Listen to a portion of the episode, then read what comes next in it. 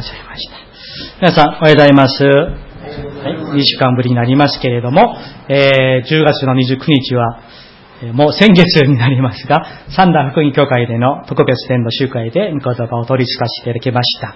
また先週、えー、8日間は、えー、選手の聖日はプサにおりましたけれども、えー、今年第10回目の、えー、日本牧会者神道リーダーの、えー、ジーアンジというグレイス・エングロス、恵みと聖書という、えー、セミナーに私も参加させていただいて、えー、恵みもいただきまして、あるいはまた通訳とか案内の講師をさせていただきました。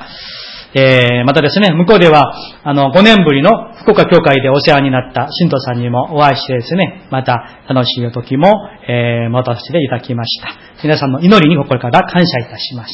それではメッセージの前にしばらくね、挨拶しましょうか。周りの方と挨拶したいと思います。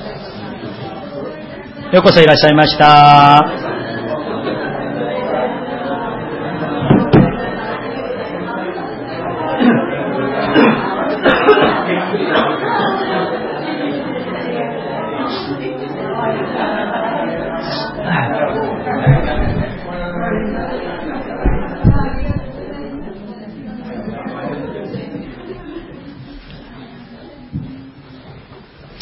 一言お祈りいたします。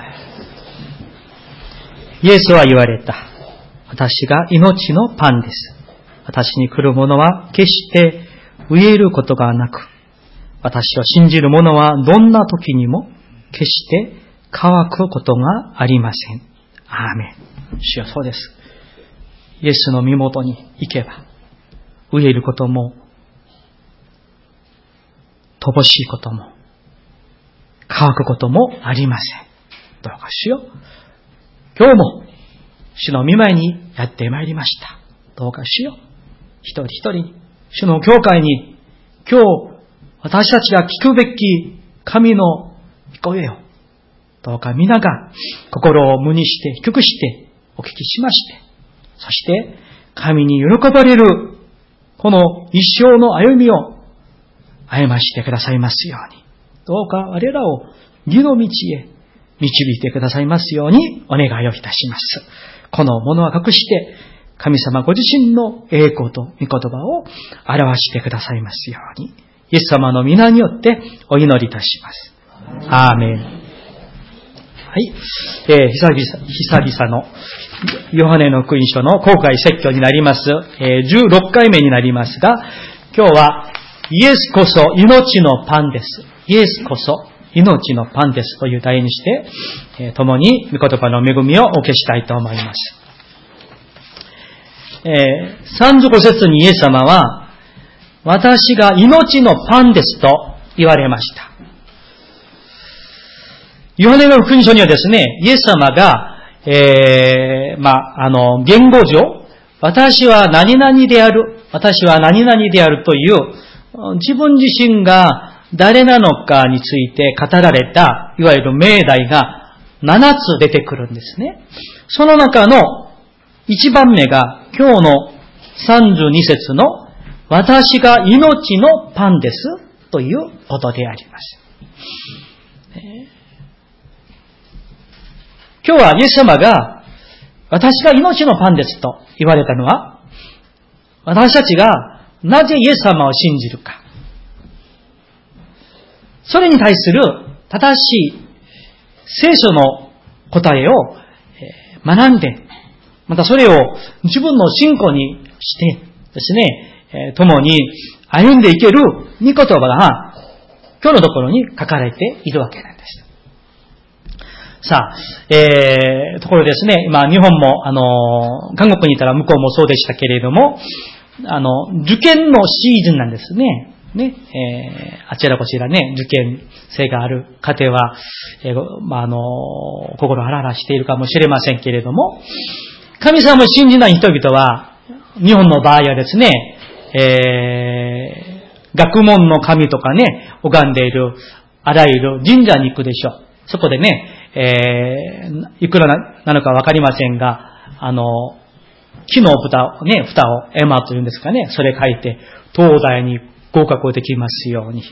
彼氏に会えますように。とかね、成功できますように、昇進できますように、たまに言ったらですね、美人になれますようにとかも書いてありますけれども、うん。どうでしょう皆さん。このように、人間が作り出したこの世の宗教の目的は、実は簡単なんですね。それは、簡単に言って、自分のために神を作ったわけなんです。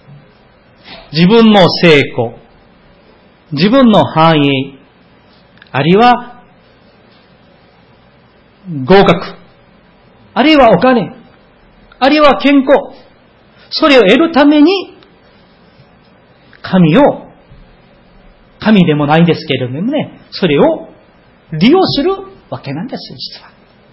もちろんね、神社に行って、お寺に行って、祈願をしたとして、皆が成功するとか、ね、受かるとか、金持ちになるわけではありません。たまたま、まあ、偶然ですね、祈願したのに、えー、受かったり成功しただけなんですよね。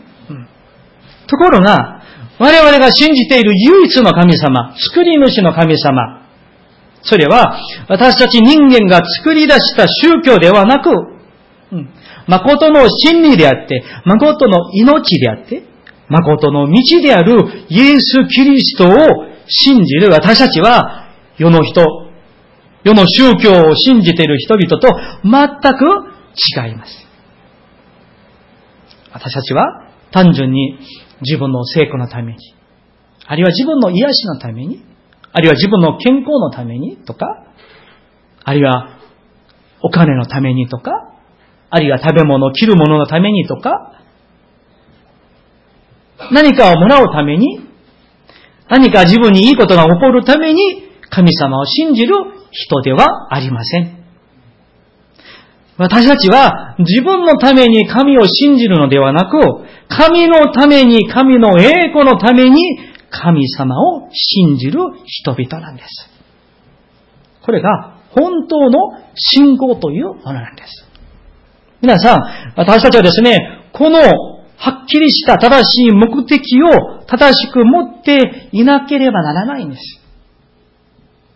もしも、今日ここにおられる方々、あるいは今日ここに来ていらっしゃらない方々の中で、もしもまだまだ自分のために神を信じて、自分のために教会に通っているならば、私たちはそうから乗り越えて、抜け出して、そして自分ではなく、神のために神の栄光のために神を信じるクリスチャンとならなければならないのです。ところが今日の聖書に入りますと、今日読んでいただきました32節の前には、まあ3週間前になりますけれども、どんなストーリーが皆さん書かれていたんでしょうか ?6 章の1節から15節には、5つのパンと2匹の魚でですね、イエス様が男性だけで5000人、まあ女性、子供を含めたら8000人、1万人、わかりませんけれども、まあ少なくこの5000人以上の人々を食べさせた奇跡の印が書かれていました。その時にイエス様についていた、いわゆる今日群衆の話はしますけれども、群衆たちは、大体ね、あの、イスラエルの北の方の町は大体貧しいんですね。うん。彼らは貧しいんです。そして悪霊に疲れていたり、病気を病んでいたりする人々が、なぜか多いんですね。うん。で、彼らは、イエス様についていったらですね、いい話も聞けるし、たまにはですね、こんな風にですね、パンも魚もいっぱい食べてですね、もう満腹になれるし、時には病気も癒してもらえるし、時には悪霊もですね、追い出してもらえるし、イエス様についていたら何か自分にいいことが起こるんですよ。だからイエス様についていく群れになって彼らが群衆なんです。もちろんね、あの群衆の中にも弟子たちのように人を取る、人間を取る漁師になると。イエス様が私を癒してくださった。だから一生私はイエス様のために生きるとね、弟子になるんだとね、そういう人々ももちろんいるわけでしょう。ところが、どうでしょうか、皆さん。群衆のほとんどの人々はそうではないのです、実は。自分のために何かパンをもらえるかな？服をもらえるかな？癒してもらえるかな？悪霊を追い出してもらえるかな？自分に何かいいことが起こるんじゃないかなと思って、ただその気持ちでイエス様についているだけなんです。だから彼らは弟子ではなく群衆にすきません。まるで、日本の多くの人々が神社や仏教に行ってですね、お寺に行って帰還することと似ているかもしれません。ただ、ただ自分のために、500円投資して円満を買って、どこかですね、受かるように、成功できますように、昇進しますように、そこには信仰心というものは実はないのです。そこには実は我々人間の汚れた罪深い本性しかないのです。それはイエス様もですね、今日の御言葉の、読んでいないんですけれども、26節をご覧ください。前のページになりますが、ヨハネの福音書6章の26節27節です。聖書をお持ちの方は一緒にお読みしたいと思います。26節と27節。3、はい。イエスは答えて言われた。誠に誠にあなた方に告げます。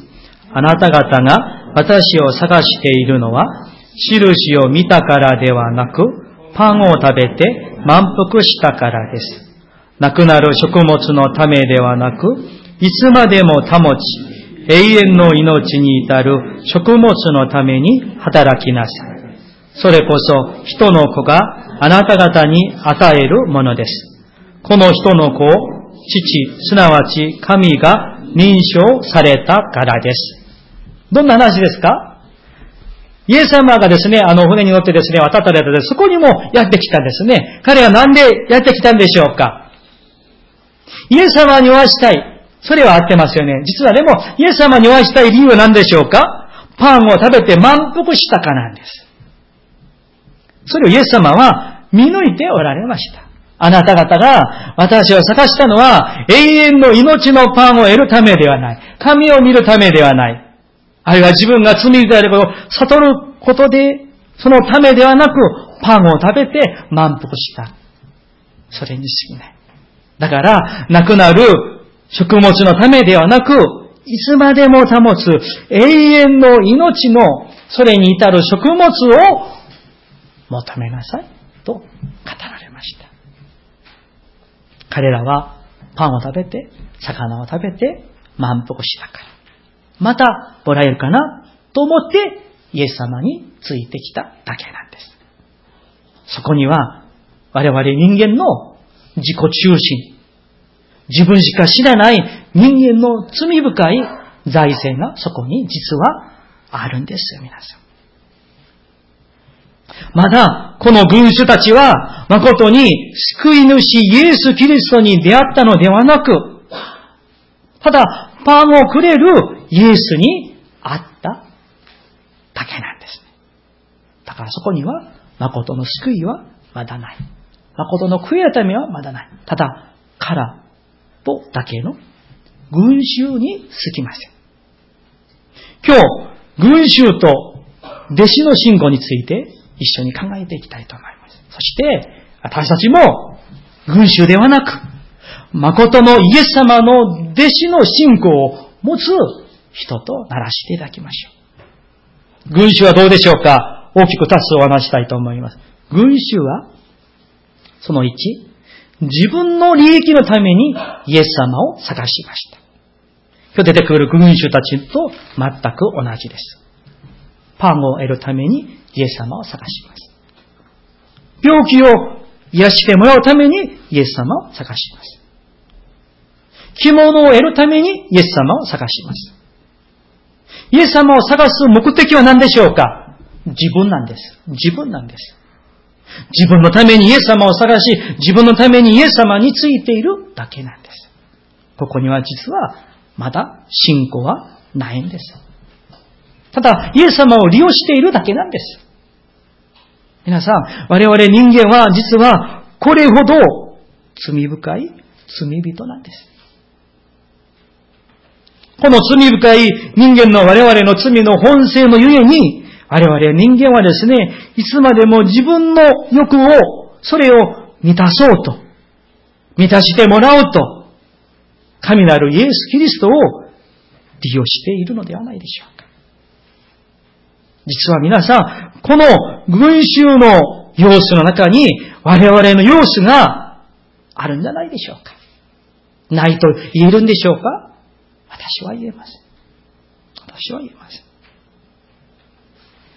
だから群衆はイエス様に何かいいものをもらったらですね、もう機嫌が良くなるんですよ。嬉しくなるんです。やったーもうパンも魚をいっぱい食べた。癒してもらった。悪霊を追い出してもらった。嬉しいですね。機嫌が良くなるんですね。ところがどうでしょうか。イエス様に罪が指摘されて、裁かれて、パリサイ人のように、あるいは立法がしたようにですね、蛇の子らよとですね、偽善のものよと言われたとったらですね、どうなるんでしょうか？悔い改めるところか、もう怒ってしまってですね、期限が一瞬悪くなってですね、イエス様を戻ってしまう。そしてイエス様をね、蹴っ飛ばしてしまう。なんでしょうか？ただ、自分のためにイエス様についていたからなんですね。何のためにイエス様についているんだろうか。一つですね、えー、私がたまにあの、プサンとかですね、韓国に行って帰ってくるときに、子供たちがですね、お父さん、あの、このラーメン、このお菓子とか、チキンとか買ってきてくれねって言うんですね。そしてですね、あの、先週の月曜日に夜帰ってきました。そしたらね、あの、子供たちが、お父さんお帰りってですね、その後お父さんお元気と言うんじゃなくて、えー、お菓子は？って、チキンは？って、で、カバンも開ける。お父さんが待てるのか、お菓子を待てるのか、まだ疑問なんですね。ところが、イエス様は、群衆の気持ちを、心を、もう明らかに見透かされました。あなた方は、永遠の命を得るために私を探しているんではない。ただ、満腹したから、またパンを得るために私を探して、ここまで来たんです。もう一度申しますと、群衆はですね、何か自分にいいものがあったら、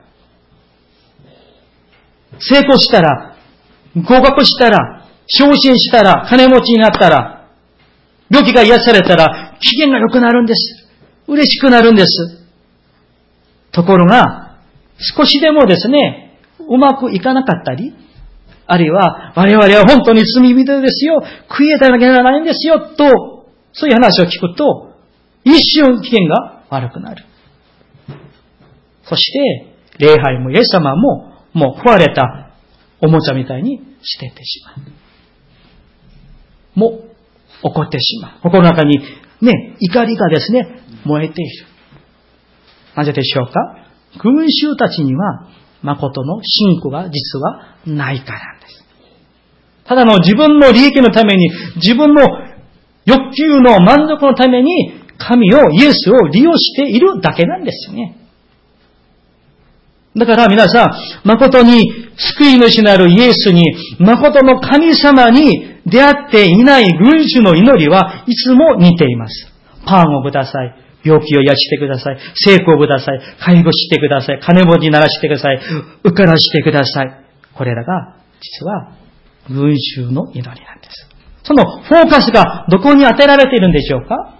神に神の国に与えられているんでしょうか？そうではない。いつも自分にフォーカスが与えられているんです。自分。大きくても自分の家族。なぜでしょうかこれがね、我々人間の罪の本性、そのためなんです。それを私たちは、実は知らなければならないんです。実はそれが我々の姿だということなんですね、皆さん。どうでしょうか皆さん。たまにでもですね、まあ毎週、献金捧げておられますけれども、たまにでもこんな思いをしませんか皆さん？私がこれぐらい捧げたんだから、神様が何とか助けてくださるだろう。いいことを起こしてくださるだろう。いいことが起こるんじゃないかと、そういう思いを持って捧げている我々の本性が我々に実はあるんです。罪の本性が心の中にあるから、それがですね、蛇のように頭をもたげているんですよ、実は。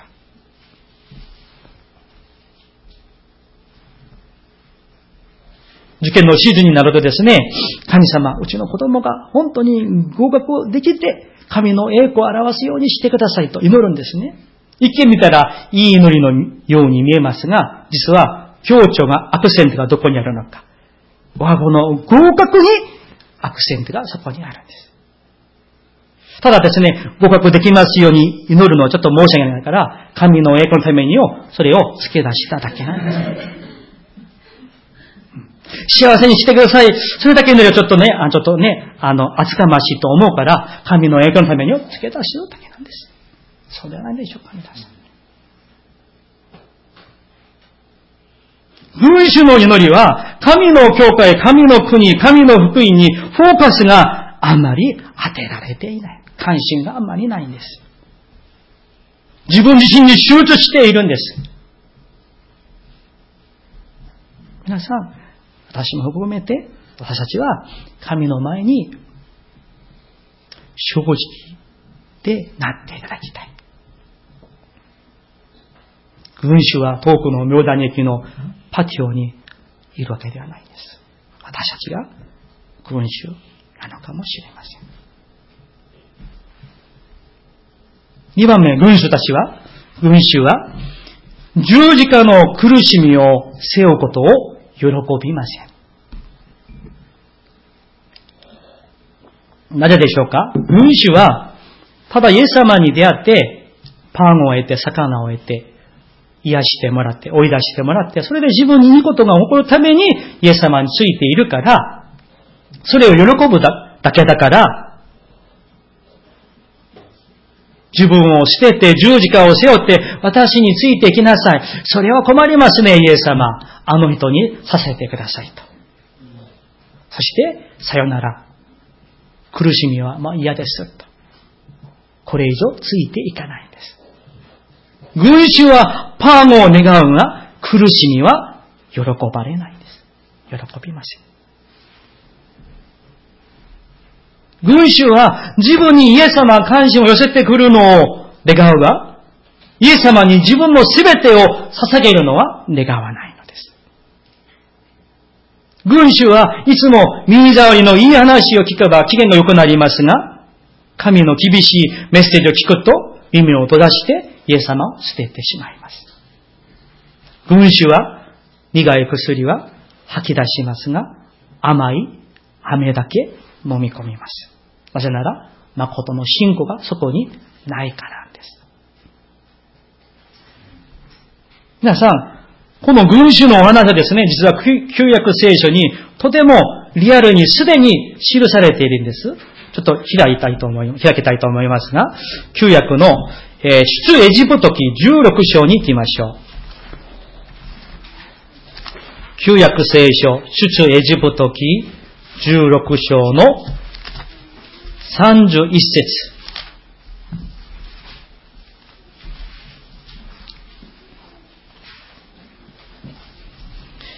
イスラエルの人々がエジプトから脱出しました。そしてね、アラノをですね、えー、多くの人々が、ね、行くんですよ。アラノから食べ物がないんですね。その時に神様が何を降らせてくるんですか？マナというね、不思議な奇跡の食べ物を主が天から降らせてくださったんですね。それを見てイスラエルの人は何と言ったんでしょうか ?31 節、一緒に読みたいと思います。3、はい。イスラエルの家は、それをマナと名付けた。それは、コエンドの種のようで、白く、その味は、蜜を入れたせんべいのようであった。そうなんです。最初はですね、何も食べないが時にですね、マナが本当に不思議にですね、こう、振って、地面にですね、それでみんなですね、うわ、甘い、これはもう蜜が入っている美味しい鮮明みたいな、嬉しい神様感謝します、とですね、とても喜んでいました。自分たちにパンが与えられたから、ね、喜んでいました。ところが、それを毎日、毎日、そればかり食べていた、その後、彼らはどんな風になったんでしょうか民数記に行きましょう。旧約聖書の民数記の11章5節と6節です。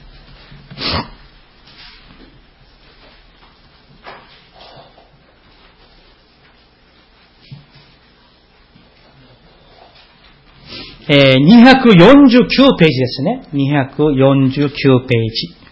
民数記11章5節と6節私がお読みします。エジプトでただで魚を、魚を食べていたことを思い出す。キュウリもスイカ、ニラ、玉ねぎ、ニンニクも。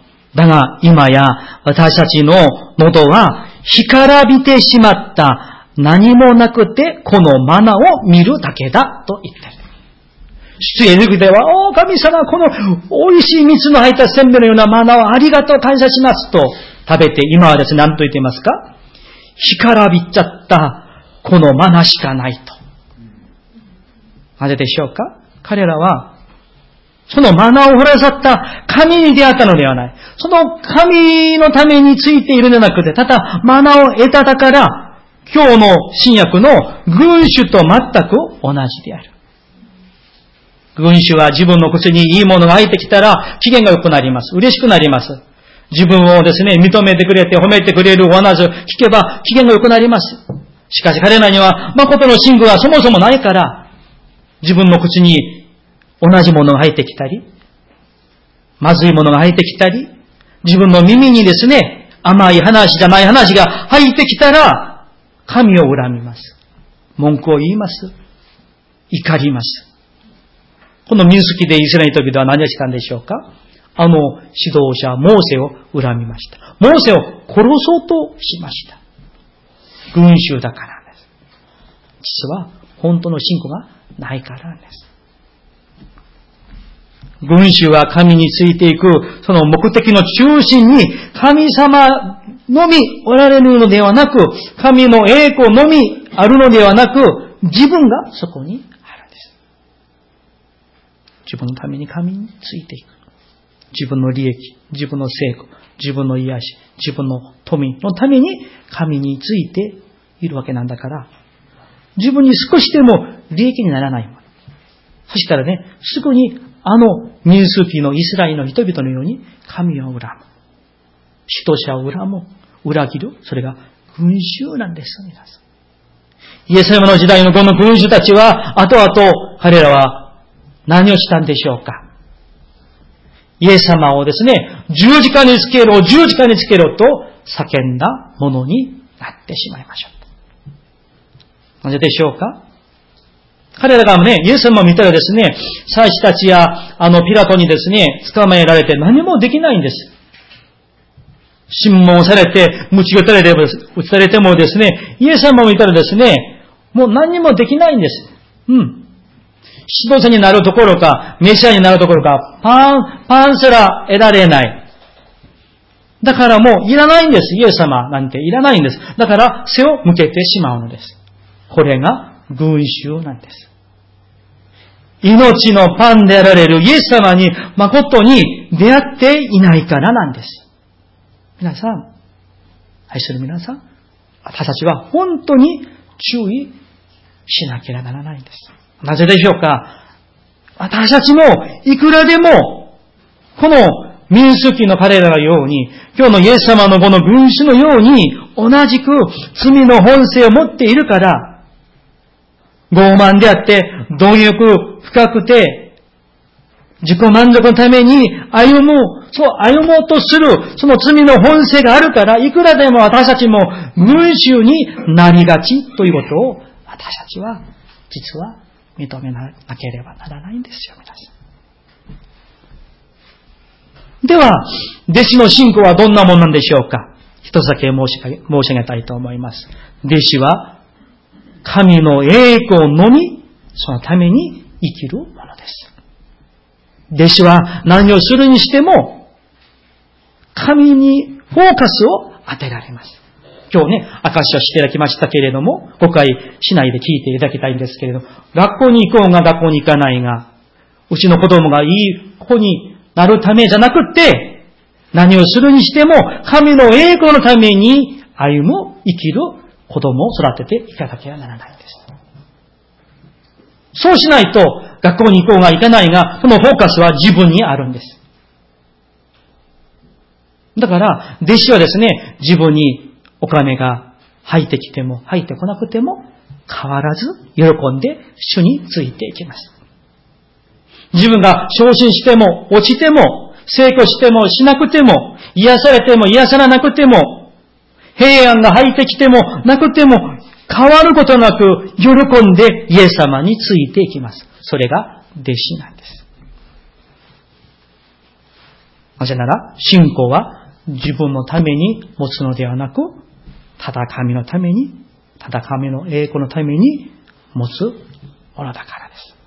弟子は自分はどういう風になっても構わないのです。これがイエス様が言われた自分の十字架を背負って神についていくことです。だから弟子たちは父なる神の栄光のために自分のすべてを感情も思いも将来の計画もすべてを神様に委ねて、もうすべてお捧げしたんだから自分には何もないんです。弟子には自分にとって一番最も価値あるものは自分ではない。平安でもない。健康でもない。長生きでもない。家族でもない。成功でもない。ただの神の栄光のみなんです。これが弟子なんです。ちょっとね、あの、画面出してね。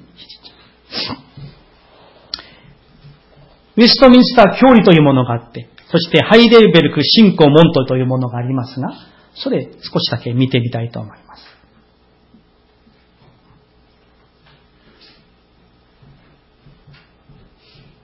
こういうものがあります。私が申しましょう。えー、ウェストミンスター教理にはですね、第一問に、人の主な目的は何ですか？人の主な目的は、神の栄光を表し、永遠に神を喜ぶことですと言います。皆さんの主な目的は何でしょうか？神の栄光を表すことでしょうか？永遠に神を喜ぶことでしょうか？それとも自分を、子供を、人を喜ぶことでしょうか？また次、ハイデルベルク信仰門徒があります。こういう門があります。生きるにも死ぬにもあなたのただ一つの慰めは何ですか？私が私自身のものではなく、身も魂も生きるにも死ぬにも、私の真実な救い主イエス・キリストのものであることです。まあいいか、省略ですけれども、ただ一つの慰めは何ですか？それは、私がイエス様のものであること、それが唯一の慰めなんです。それが信仰の門徒というものなんです。はい、いいです。皆さん、これこそ弟子のライフなんじゃないでしょうか。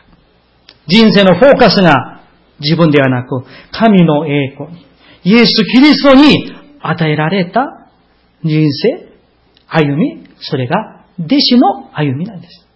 自分の栄光のためではなく、神の栄光のために、仕事をしても、趣味生活をしても、留学にいても、転職にしても、引っ越しをしても、何をするにしても自分のためではなく神のために生きることなんです。神を喜ぶことです。それが主な目的なんです。唯一のただ一つの慰めは、嫌な話を聞くんじゃなくて、励ましてくれる人間じゃなくって、イエス・キリストのものであること、自分が、それだけで十分なんです。実は。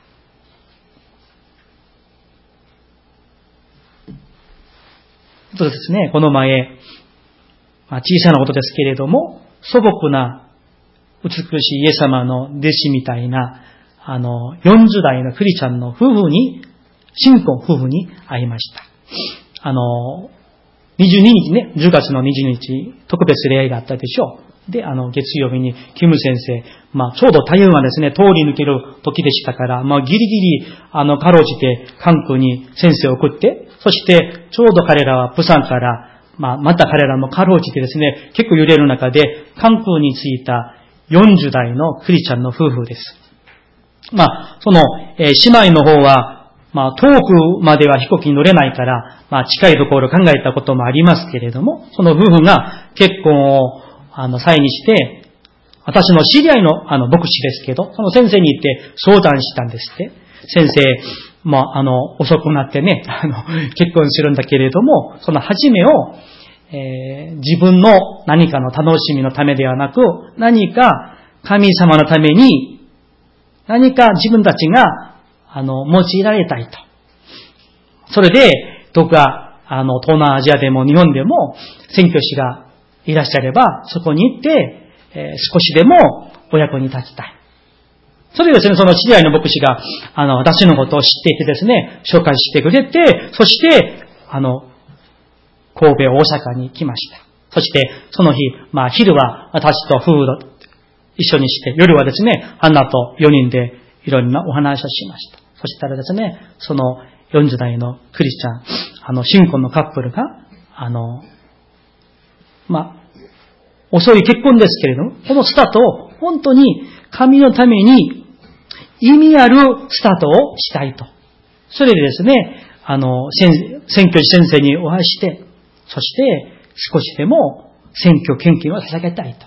それでですね、食事の後、あの、献金を渡してくれようとして、何度もお断りしましたが、その夫婦が、このためにここに来たんだから、ぜひ受けてほしいと。それですね、まあ、あの、申し訳ないんだけれども、ね、えー、お受けしました。あの夫婦を見てですね、まあ、大きなでっかいことではないんでしょうけれども、自分のこの40代になって、とね、相手に伴侶に出会って結婚をして、そのスタートを意味あることを持ってスタートしたいと。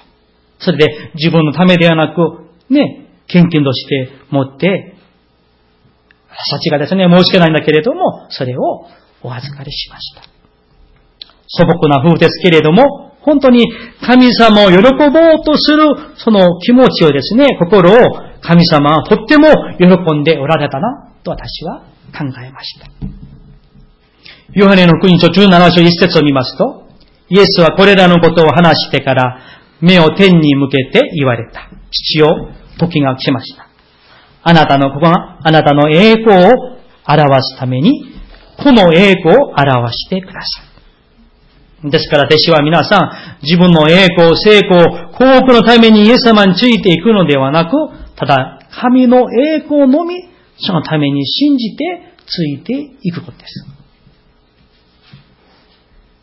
違ったことからこういう話をしていきましょう。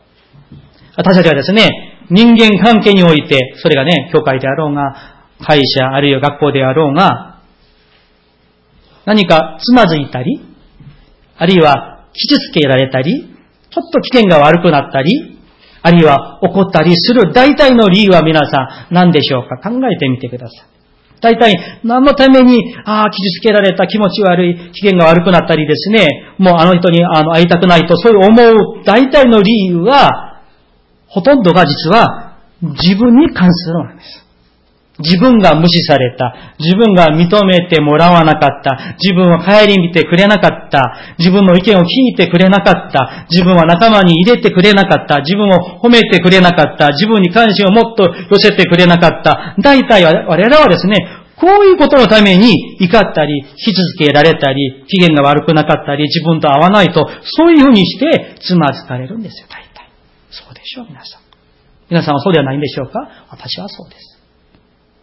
皆さんご覧ください。すべては自分に関係したものです。そこには、神のため、イエス様のため、聖霊様のため、神の教会のために、神の栄光のために、本当に清い憤りを感じることは、あるかもしれませんが、実はあんまりないんです。これが実は我々の現実であって、罪の本性というものなんです。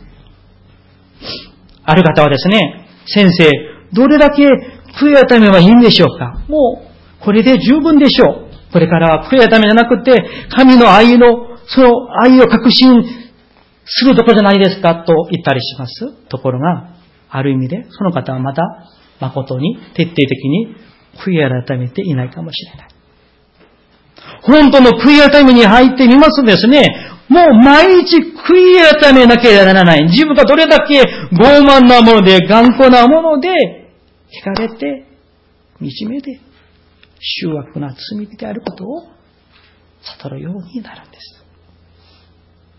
皆さん、愛する皆さん。弟子は、神の栄光、神様がご自分の栄光を受けられないから、そのために清い憤りを感じるんです。神の皆が汚されるから、それで心を痛める。それで悲しいんです。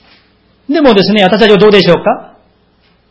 大体自分、あるいは家族のために悲しくなったり、心を痛めたり、傷つけられたり、機嫌が悪くなったりするのが多いんじゃないでしょうか、皆さん。これよくわかりやすい聖書のストーリーが一つ出てくるんです。あの、ゴリアテがですね、イスラエルと戦おうとするときに、あのゴリアテは、神の陣を、神の皆をなぶりました。侮辱したわけなんですよね。その時にですね、そのサウルでさえ、多くの兵士でさえ、そこの中ですね、あの者が神の皆を、神の民をなぶっている、これはもう許さんと思いとは誰もいなかった。ただ自分が殺されたらどうしよう。それだけ思うだけなんです。しかし、一人は違いました。誰でしょうか？ダビデは違いました。ダビデは、そばに立っている人たちにこう言いました。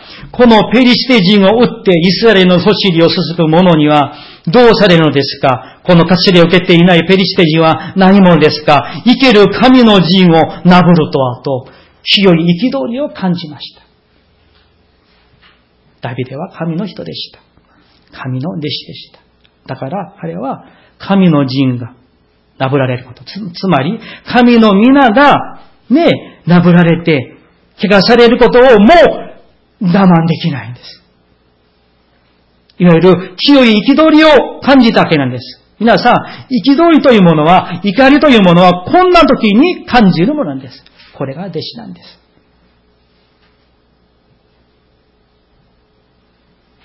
群衆はですね、自分が無視されたら怒ります。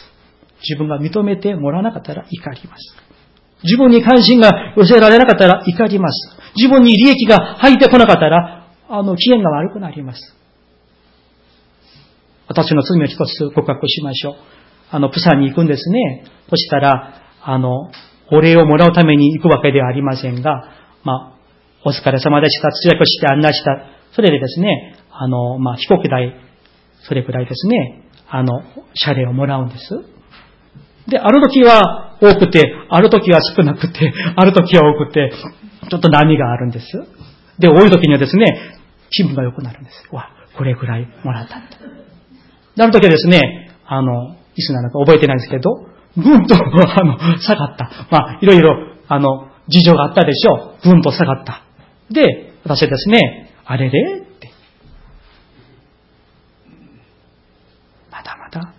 ダメだなと私は思いました。今回はですね、あの、謝礼をもらっただけなんですけれども、また多くの人に、あの、献金して、警備さんにも、あの、これ、あの、オイル食べてくださいと、警備さんにも、またこれから日本選挙に行く後輩の牧師たちがいて、彼らにも献金を出して、それで喜んで帰ってきました。皆さん、群衆は自分にいいことがなくなると怒ってしまう。イエス様を捨ててしまう。弟子は、そんなことがないんです。皆さん、神の栄光を見た人は、自分の罪がどれだけみっともなくて、醜悪なもので、そういうものかを悟ります。だから、悔い改めしないでは、もう我慢できないんです。どれだけ悔えためはいいんですかと聞きたいんですか？そしたら、まだまだ、誠の悔えための近くにも来ていない証拠なんです。メッセージを終わりたいと思います。群衆は肉のパンを求め、罪の本性に従いますが、弟子は肉の本性を逆らって、自分をいつも砕いて、服従させて、永遠の命のイエスだけを、神の栄光のみを求める。それが弟子なんです。私皆が誠の弟子となってですね、神を喜ぶ人にならしていただきましょう。お祈りします。それではそれぞれ示されたまましばらくですね、応答の祈りをしていきたいと思います。しばらくお祈りいたしましょう。祈りましょう。